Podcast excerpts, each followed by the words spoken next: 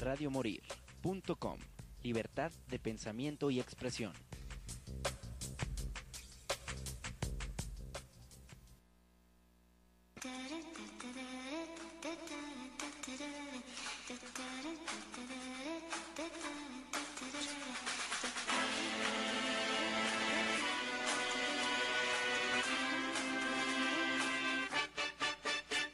Hola transeúntes y bienvenidos a un programa más de Play Inc.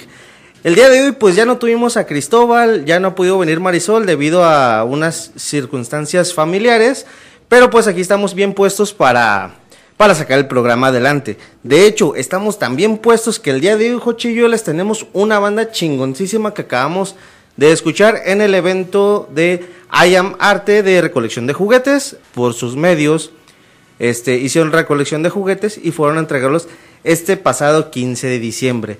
Tengo aquí a Melancholic Days. Hola chavos, ¿cómo andamos? Hola, ¿cómo están? Muy bien, bien, mucho gusto. Mucho gusto. Soy Diego, soy baterista de Melancholic Days. Eh, más que nada, pues, miembro fundador, acompañándome con mi compañero. Pues yo soy Paul, soy cantante, soy el guitarrista y principal compositor, acompañado de. Yo soy Wario, soy el bajo, me acabo de incorporar y estoy feliz de estar con ellos. Esa es la banda. Entonces, ¿esta banda nada más son tres músicos o les faltó alguien de la banda? No, Eh, somos, somos tres. Con tres se arma. Sí, Sí, con tres. pues sí sale. Pues el vocal hace para con la guitarra, el bajista pues Sí. acá desde su lado y el baterista le pega con Toño. Fíjense que se me hace raro porque sí, en, la, en la- en las canciones que he escuchado, la que más me gustó fue la de Hannibal Spider, Es- que es de las, de las más movidas. Me imaginé que eran un, un grupo más grande por la cantidad de sonidos que podía escuchar, pero pues la verdad está chingón que siendo nada más tres puedan sacar ahora sí que música tan buena, ¿no? Y sobre todo el cambio de ritmo que manejan ustedes, que me imagino que es un Sí. estilo único. Sí, es lo que intentamos, que vaya avanzando y Sí. mejorando. Más que nada, pues, ya llevamos años en. No sé, empezamos a los 15 años Ajá. Y ya llevamos como una trayectoria, pero en esos tiempos nomás era como. Estábamos de hobby, estábamos tocando canciones de Nirvana, grunge. Y ya decidimos como formarnos, comprar equipo y que Paul estuviera como compra- aprendiendo sobre producción musical y ya se integró Mario. Sí. Sí, más que nada yo grabo y masterizo las canciones y pues las guitarras, las, a veces las doblo y las cosas así para que suene un poquito más lleno y todo eso. Pero en vivo conseguimos bastante buen sonido con nosotros tres nada más. Sí, de hecho, Juan me comentó que eran de las mejores bandas que tocaron ese día, de las bandas más aplaudidas. Entonces, básicamente ustedes podrían considerarse como una banda independiente o Sí, todavía sí, actualmente trabajan con una disquera. Ninguna. No, Ninguna. solos todavía. ¿Cómo han visto este paso de, de la música independiente? O sea, para ustedes es un poco complicado el darse a conocer siendo independientes o ya se están adaptando para, para jalar más público. Eh, es difícil. Sí. Hemos tenido ratos en los que se siente que no se Sí, avanza. es más por los tiempos, como tenemos música muy que pudiera salir en los 90s o grunge. Sentimos que en este tiempo el, el difundir nuestro tipo de música es más complicado que antes, porque ahorita se escucha más, no sé, TikTok, eh, otro tipo de música que lo nuestro. Sí, pues sí, ahorita está más como de moda el trap y todo eso, Sí. el reggaetón, el, Sí. el reggae está agarrando, digo, el rap está agarrando su segundo aire con ahorita lo de las batallas, me imagino que sí ha de ser un poco complejo, pero también yo estoy seguro de que muchísimas personas este, todavía escuchan ese tipo Sí, de todavía. música. Pues en mi caso ya estoy cerca de los 30 y por ejemplo, música como la de ustedes, pues me recuerda a- ahora sí que los años 90, inicios de los 2000 y creo que por esa es la razón por la que me gustó su música. Porque me recuerda en gran parte ese sonido. Entonces ahí ustedes me pegaron en la, en la nostalgia y pues de ahí me fueron agarrando. Luego aparte, como les comentaba, lo de el cambio, esos cambios de ritmo que ustedes tienen, que normalmente se escuchan en, la- en las canciones de electrónica, este, es lo que, pues, como que te da como un, un hype cuando estás oyendo la canción. Porque estás oyendo madracera, luego de repente baja Sí. y de putazo se sube. Sí, Ah, sí. sí, intentamos como hacer una mezcla de todo, porque hay no bandas que intentan como hacer lo mismo toda la canción, Ajá. breakdowns y, y hasta ahí. Nos gusta aprender a la gente, nos Sí. gusta que nos acompañen mientras estamos en, pues, ¿cómo se le diría? En el hype, en... Sí, es como que sentir la la emoción, y- sí, como relajarlos y luego subirle más o cambiar un ritmo más medieval, no sé. Algo O sea, sorprenderlos, decir, "Va- sorprenderlos, vamos por sí, aquí, no, mocos, vamos Y ahora a hacer esto Sí, y préndase. Sí, de hecho, como les comentaba, o sea, sí es un es, es algo, bueno, ese tipo de estrategia es muy buena para aprender a la gente. O sea, están en un evento tranquilos, de repente le suben y pues la gente se, se prende. Bueno, yo le quería comentar aquí a los jóvenes que me parece muy bien su buena, su buena idea de mezclar una música, porque ahorita los- la mayoría de la gente que está escuchando música escucha música rápidamente, ¿no? Sí, ya. Con cambios así precisamente, si la música la están eh, viviendo de un día para otro, es- oyeron 10, 5 mil, 10 mil canciones y les están tocando para que la gente escuche un ritmo, se dé la idea de que es otro ritmo de otra canción eh, y juntar otros dos, tres ritmos para que la gente vaya combinando, se vaya recordando lo que trae en la cabeza de las canciones tan rápidas que Sí, que escuchan, ¿no? Porque- Sí, más que nada para que sea dinámico, para que No se, se les pegue. Sí. ¿Cuál es su- ¿Cuáles son los, este, sus influencias, eh, aparte de las que ya hicieron mención? ¿Qué Pues- otras, ¿O cuáles son las más fuertes de las influencias? Es, es que en los, en los tres tenemos como géneros musicales que Muy nos gustan más, distintos. muy distintos y quisimos como que mezclar. Ajá. A mí me gusta más como el, el rap eh, ochentero, eh, Foo Fighters, como bandas más rápidas. Y A mí me gusta más como los Beatles, me gustan las cosas más clásicas, Led Zeppelin, em, mucho del grunge, de todas las bandas del grunge he sacado pues pedacillos ahí también en mi forma de cantar, en mi forma de tocar, lo agresivo de las guitarras. También últimamente ya más un poco de los 2000, solo que en ese tiempo todavía no estaba tan abierto. Esas canciones son de hace años, de cuando teníamos ¿qué? 15, 16 años, sí, como por ahí del 2018. Oh, ya tienen su ratito. Eh, a mí me gustan por lo general más pesado como el metal, Slipknot, ya sea este Korn, eh, pues sí, más o menos como de ese estilo. Todo el ataque que tienen, la, lo, lo pesado de sus letras, de su sonido, los graves, todo ese tipo de cosas. Ahora, entonces ya sabemos más o menos de dónde... Bueno, la ventaja que ustedes tienen es que al tener gustos tan diferentes, y no digo tan diferentes porque Sí. técnicamente son similares, esta es una banda que tiene la posibilidad de meterle mucha imaginación a sus, a sus, sí, a sus canciones. Este, estar, no sé, como meterle algo de corn, de repente una baladita a un cambio tipo Beatles, Ah, sí. y ya rematas con la madracera de, de Foo Fighter, ¿no? También tenemos mucha influencia del jazz, de Sí. cosas como la música clásica de- en ciertos ratos. sí, en, lo- en los álbumes que tenemos planeados, que es un álbum conceptual, eh, todo está hecho por nosotros, hasta, la eh, hasta el arte, ese yo lo, yo lo hice. Diego lo dibujó. Sí, yo todo lo dibujé. eh, y el, lo conceptual vimos que queríamos meter varios géneros, pero que cada canción sea única, que cuente una historia al final. Es lo que toca Ok. hoy, ¿no? Actualmente te toca este, mejorar tu Sí. escena y cómo lo haces, pues haciéndolo tú mismo, ¿no? Sí. Porque si no, este, pues en la escena independiente no hay quien te ayude tan fácilmente o por lo menos no te cobre barato. No, Sí. Eh, lo- Sí, Te con tus propias Y uñas. bueno, hoy las posibilidades, los jóvenes no tienen la mayor facilidad de saber manejar un equipo digital lo más agresivo posible, o sea, saber de todo en menos de un Sí. mes.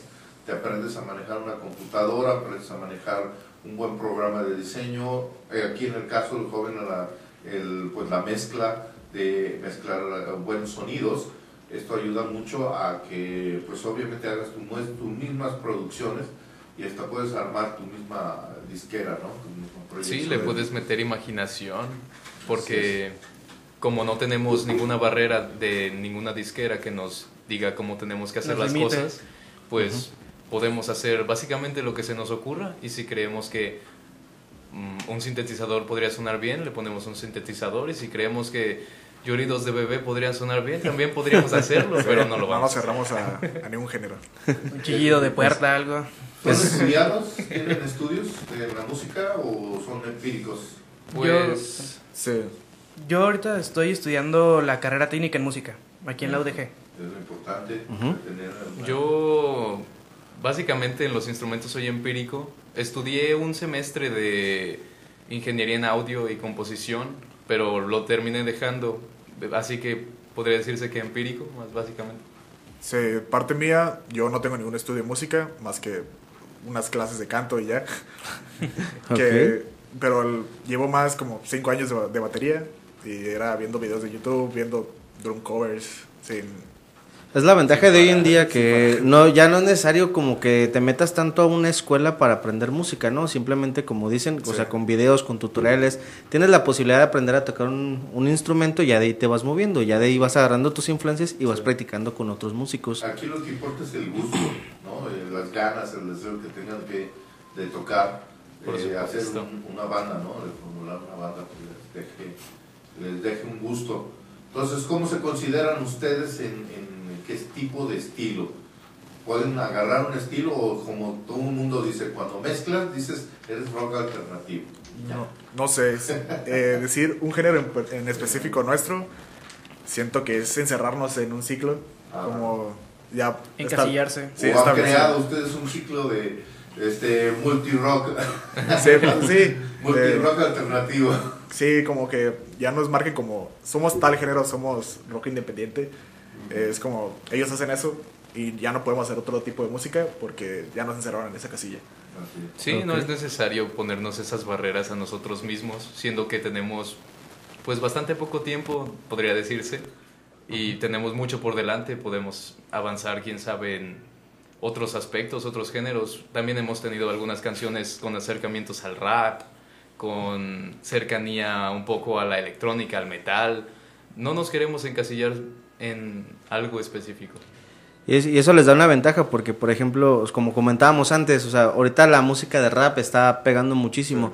De repente una colaboración con otro músico o un músico ya más conocido les da a ustedes la posibilidad también de agrandar mucho más su público. Porque se están abriendo esa posibilidad y es lo que la- ahorita la gente le, le está gustando mucho. Las combinaciones, de las colaboraciones con otras bandas y de repente que saquen música completamente diferente. Sí, Sí, la originalidad Sí, sí. es lo que le gusta sí a la se ve mucho ahorita que es reggaetón con banda o Eh. rap con banda, no sé. O rap con rock también porque Norteño está norteño banda. Un rockteño. Roteño. Pues ahí están estos compas de No te va a gustar y ¿cómo se llaman esos cuates de Monterrey? De hecho, ellos promocionaron una de las canciones de Megacable, no me acuerdo cómo se llama, pero su mayor éxito se llama Venimos del desierto y es una combinación entre lo que viene siendo la banda, el- la típica cantada de banda y música rock pesada. Entonces, si la escuchas y como rock dices, como que la voz no me cuadra, pero, está chido el sí, ritmo. Pero lo demás y te atrapa, sí, a huevo. Sí, hay muchas bandas así. ¿Qué les parecería si aventamos la primera canción de, este- de ustedes para que la gente los vaya conociendo y vamos viendo, bueno, Sí. ellos decidan si Sí. qué tipo de género escuchan o más o menos a qué les suena? Sí, claro. Vamos a escuchar eh, Hannibal Spider de la banda Melancholic Days. Not a blame,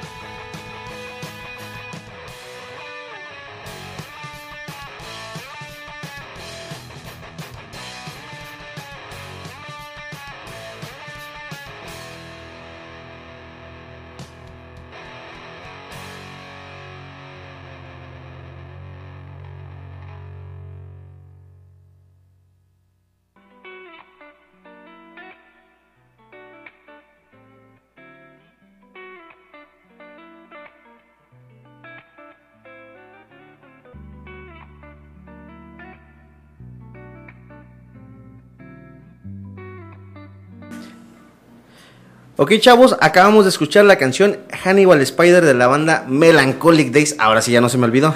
Ya voy mejorando, ya voy- le voy agarrando el rollo. Estábamos hablando fuera del aire un poquito sobre la mercancía que ellos están trabajando. Me comentaban que su logo es más como un tipo graffiti, algo que te en la calle.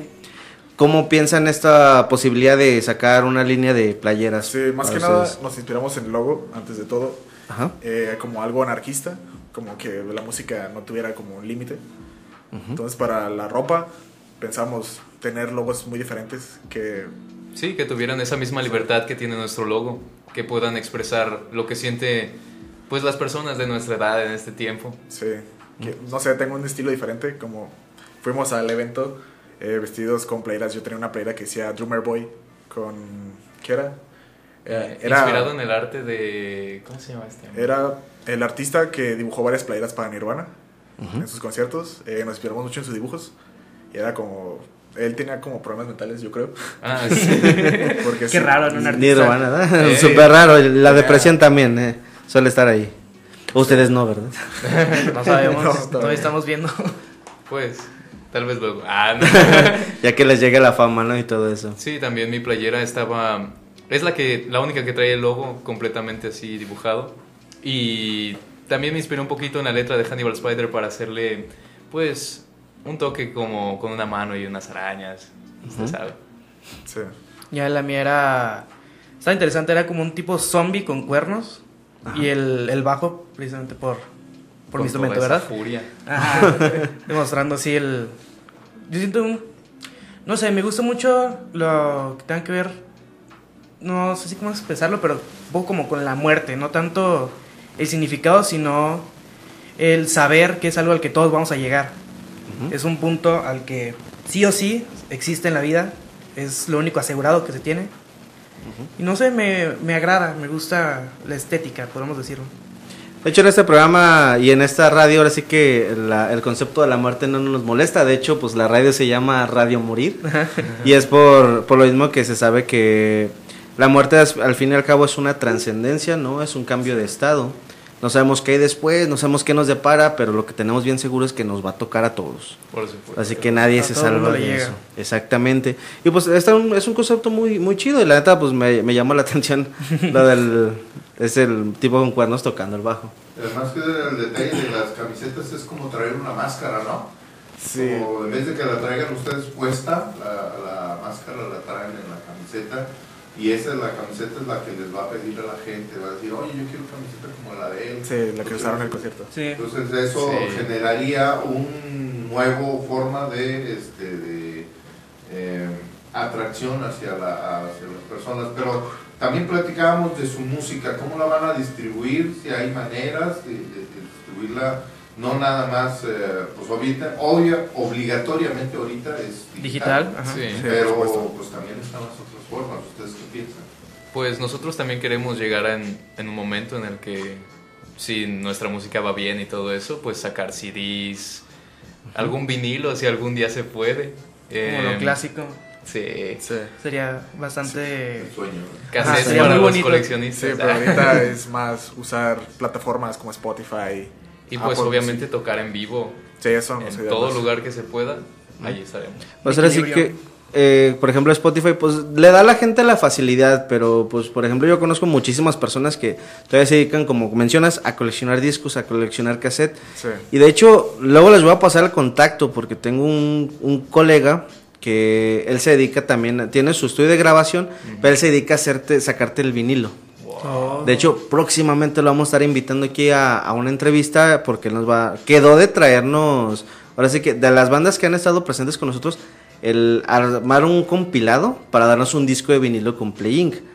Cuando estemos cerca de hacer, cerca, perdón, de hacer el proyecto, vamos a ver si ustedes también se, se suman y le agregamos su música, una de sus canciones ahí al, al vinilo. Sí, Sí. Sí, sería bastante bien. Sí, porque, o sea, bueno, a lo que él me ha contado, ahora sí que la música de vinilo tiene una calidad súper chingona, posiblemente más que, que la digital.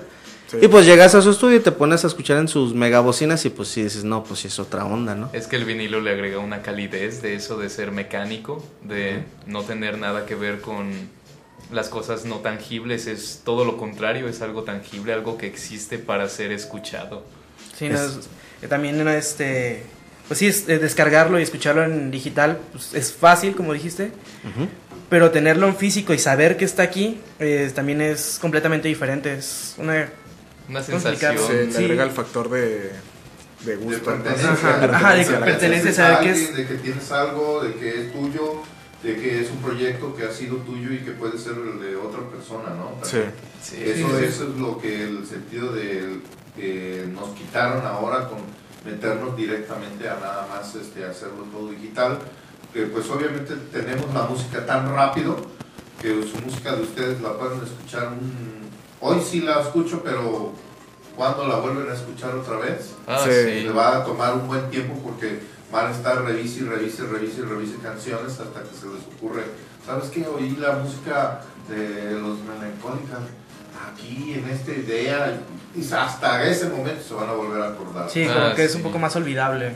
En cambio, cuando tienes el proyecto físico, lo primero que haces es, ah, mira, voy a escuchar este disco y, y lo pones inmediatamente. O por lo menos buscas en tus redes sociales que tengas ese disco incluido en tu, Sí, en tu en, par- playlist, ¿no? en parte ese factor, eh, el arte conceptual, siento que le puse mucho empeño en que se viera eh, estéticamente. Como que digas, esto lo puedo poner en mi pared y me encantaría. Ah, sí. Porque- Y eso es el amor, ¿no? De mucha gente. Le agrega un Tener el misticismo. Tener el póster. de- Sí, de. Tener el póster de, tus- de tu banda favorita, con la imagen chingona de la banda favorita, el disco que te gustó. Este, yo creo que es todavía aliciente porque muchos de nuestros jóvenes ahora dime cuál de ustedes tiene, bueno, ustedes sí lo tienen porque son amantes de la música, pero de los amigos, compañeros, que les dices tú, a ver, oye, tú tienes a Bad Bunny en casa. Yo creo que no, ¿ah? Yo conozco a muchos que sí, están malitos, que sí. pues, pero sí, sí tienen O su, sea, su disco. El Joche, o sea, sí, aquí tiene el disco de Bad Bunny al- a, la espaldas en su oficina. Joche es súper fan de Bad Bunny. Es fan de Bad Bunny de Closet. el tío Joche. Nada que ver. No, pero eso sí, esa es una forma, una alternativa, ¿no? De, de Sí. manejar el, el concepto de tener que los grupos manejen eh, la mercancía para poder mostrarse y tener el sentido de pertenencia del grupo, ¿no? También, Sí. ahora sí que Esa la, cercanía al grupo. las campañas de redes sociales también muchas veces ayudan a la banda a que toda su música se distribuya. Por ejemplo, ahorita están las propagandas en TikTok al diestra y siniestra de bandas nuevas que están promocionando su música y todas se promocionan como independientes. Y ahora sí, que es sí. una forma muy, muy completa, muy fácil de, de obtener público sin tener que estar en todo el desmadre de ir a un evento en vivo. Puede decirse fácil, pero realmente hay muchísima competencia en las redes sociales. Es muy difícil que un proyecto destaque, aun si es muy bueno. Tiene mucho que ver con las plataformas, sus algoritmos, la manera en que la gente escucha las cosas ahora, como ya no escuchan de un disco por un disco, solo escuchan una canción a la vez, pues no te asegura que vayan a escuchar un disco en el que le metas mucho empeño completo. Puede que les salga alguna canción, alguna les guste y como dice ah, José Luis. Pues de aquí a, cuan- a que la escuchen de nuevo, pues quién Ya, sabe. La misma facilidad de subirlo también hace que, al igual que como todos pueden subirlo más fácil, hay muchísima competencia y ya dices, ah, pues escucho este, ah, escucho este. Entonces ya no, no se escucha completo, está todo movido, intercalado. Y eso es lo que ayuda también en traer medios físicos como los CDs, porque las personas que compran un CD pues es para escucharlo completo, no para escuchar de canción en canción. Sí, no se mezcla. Sí, ya, Exacto. Pues, pasamos- es que las redes sociales se hicieron para crecer. sí. para que ustedes, si hoy tocan aquí en Guadalajara, las redes sociales los lleven a Europa, a Asia, a Argentina, a México, a Estados Unidos, aquí en- inclusive al- hasta el recónico este, estado más pequeño de México, a como al rincón más lejano de, de Europa, ¿no? Sí. Este, donde pueden ustedes demostrar música, porque ya ha habido esa eh, oportunidad de que gente de México están tocando perfectamente aquí, en México nadie los escucha, nadie los entiende, eh, pero en Estados Unidos o en Se Europa, hits. Son el hit. Sí, ¿no? Son mucho. el hit. Ahí están nuestros amigos de Acidez, ahí están nuestros amigos de, de Semican. Eh, son buenos grupos, pero aquí en México dime si los estás escuchando eh, la mayoría.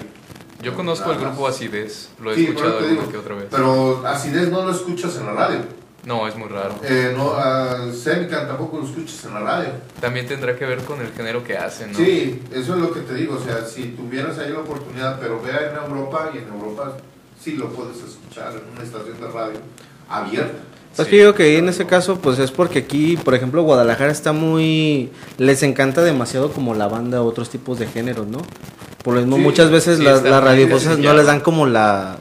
La apertura, pues. Dicen, no, pues sabes que sí está chida tu música, pero la banda me jala de repente más público. O yo sé que es algo seguro y la banda o el trap ya tienen más. O el reggaetón es lo que le gusta a los morros.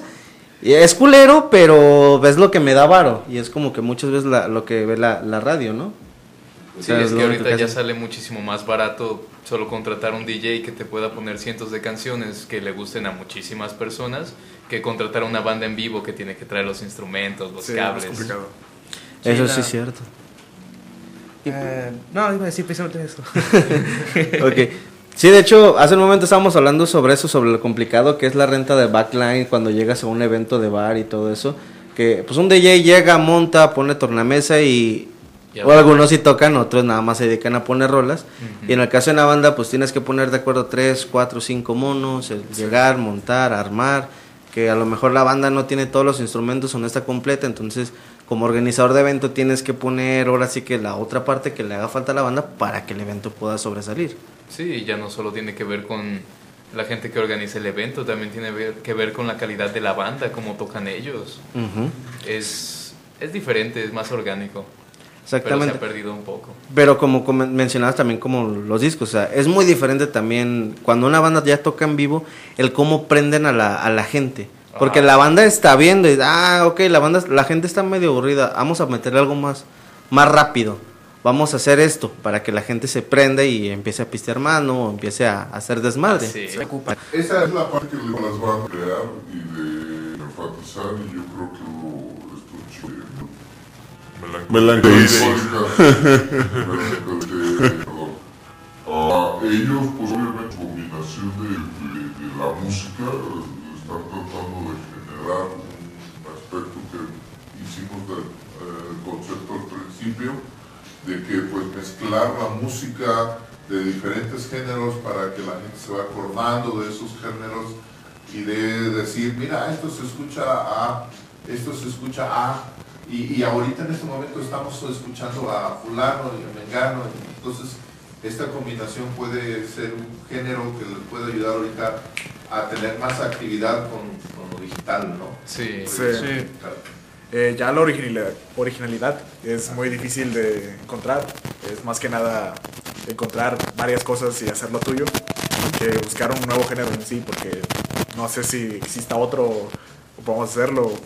O, Es hacer lo que puedes con lo que tienes, Sí. básicamente. Pues más bien, hoy en día si quieres, no sé, crear un nuevo género, sería como que escuchas los demás géneros y sobre eso te vas inspirando y vas haciendo algo diferente, ¿no? sí, Sí. vas mezclando. Ya Sí, podrías, el- no sé, nombrarlo, esta, no sé, tipo de nada, ya es dentro de mi género y Sí.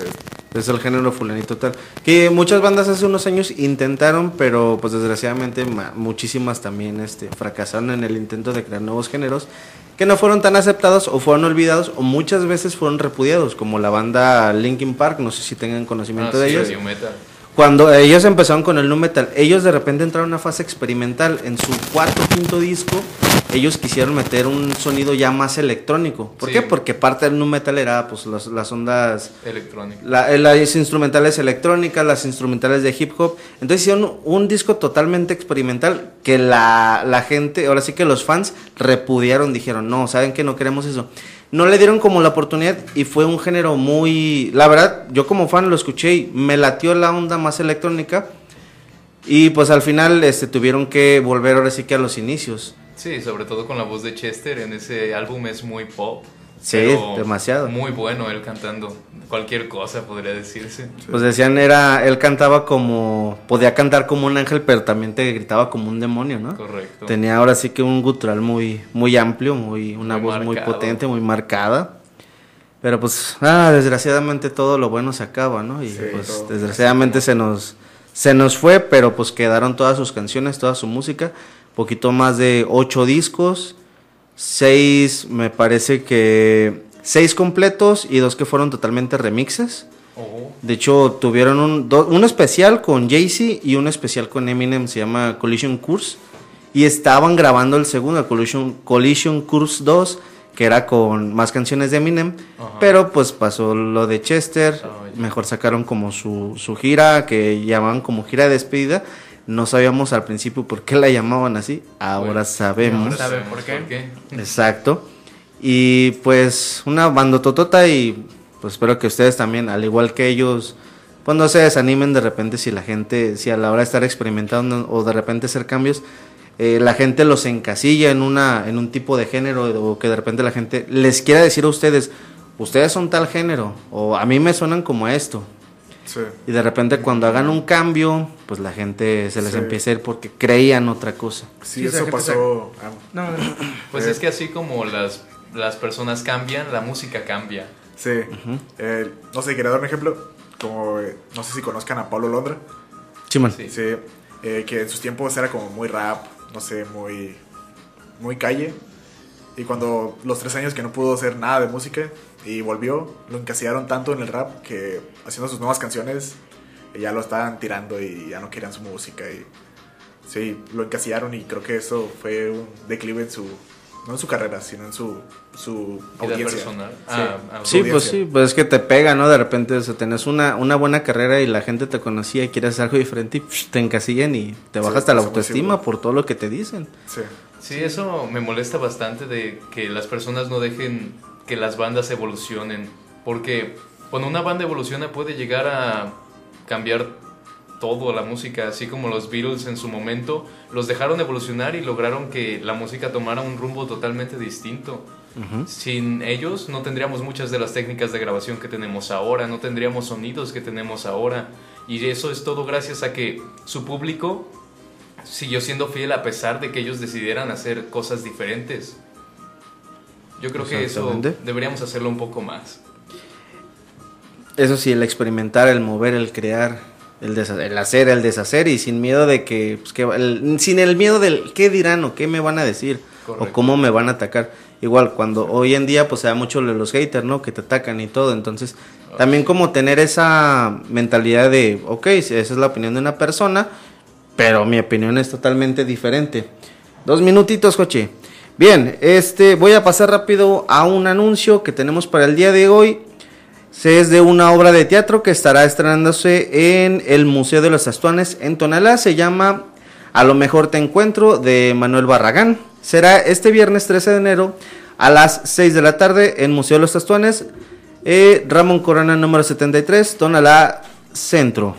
Después de los comerciales, este, ¿algún saludo que quieran mandar? ¿Algo que le quieran decir a alguien que nos escucha? Sin groserías. No, por supuesto. no. Pues a sus papás, a novia, eh, amigos, Novia no tenemos. fans. Yo sí a mi familia, que Ah. me ha estado apoyando, afortunadamente, en este camino. Que ahorita está mi papá escuchando, mi, mi mamá y mis hermanos. Y les quiero agradecer que estén presentes también a mi familia, que, o sea, tíos, primos y todos los que están también ah, escuchando esto. Ok. Sigan sintonizando Radio Morir. Pues de mi parte ya lo dieron. sí, ya no. A todos los que me escuchan, un saludo. A los fans también, porque pues me imagino que también ya, ya han de tener sus fans, pues ya tienen varias tocadas. Sí, pues. Sí, dos esperamos que sí. Digo que sí. Los No, existan. no hemos visto alguno, pero esperamos que algún día se aparezca. Ok, si alguien de los que nos- nos está escuchando fue al evento de la recaudación de juguetes y llegaron a escuchar a Melancholic Days tocando en vivo y ya son sus fans o les gustó su música, por favor háganoslo saber en las redes sociales de Play Inc. Y yo les estaré pasando a los chavos ahora sí que nombres y detalles de a quienes sí les gustó y a quienes no les gustó la música. ¿Actualmente manejan redes sociales? Tenemos, pero aún no están al 100% activas. En la que más estamos activos podría decir que es Instagram. Sí, en todos lados estamos como Melancholic Days. Ok, pueden encontrarlos en Instagram como Melancholic Days. Igual me imagino que ya que ustedes, como comentamos, ya en cuanto ustedes estén en su EP, yo los invito otra vez. Ahora sí que les damos potencia a sus redes sociales. Y vamos a ver cuántos fans les logramos conseguir aquí con Radio Morir y desde Spotify en las, en las entrevistas que, que tenemos. Por supuesto. Pues de mi parte el día de hoy sería todo. Mi nombre es Giovanni García, esto fue Playing. Nos vemos el lunes que viene en punto de las 7 de la tarde. Repeticiones todos los martes desde Spotify. Saludos, Joche. Nos estamos viendo, muchas gracias. Se escucha en radiomorir.com y a la banda también. Melancholic Days. Nos vemos. Adiós.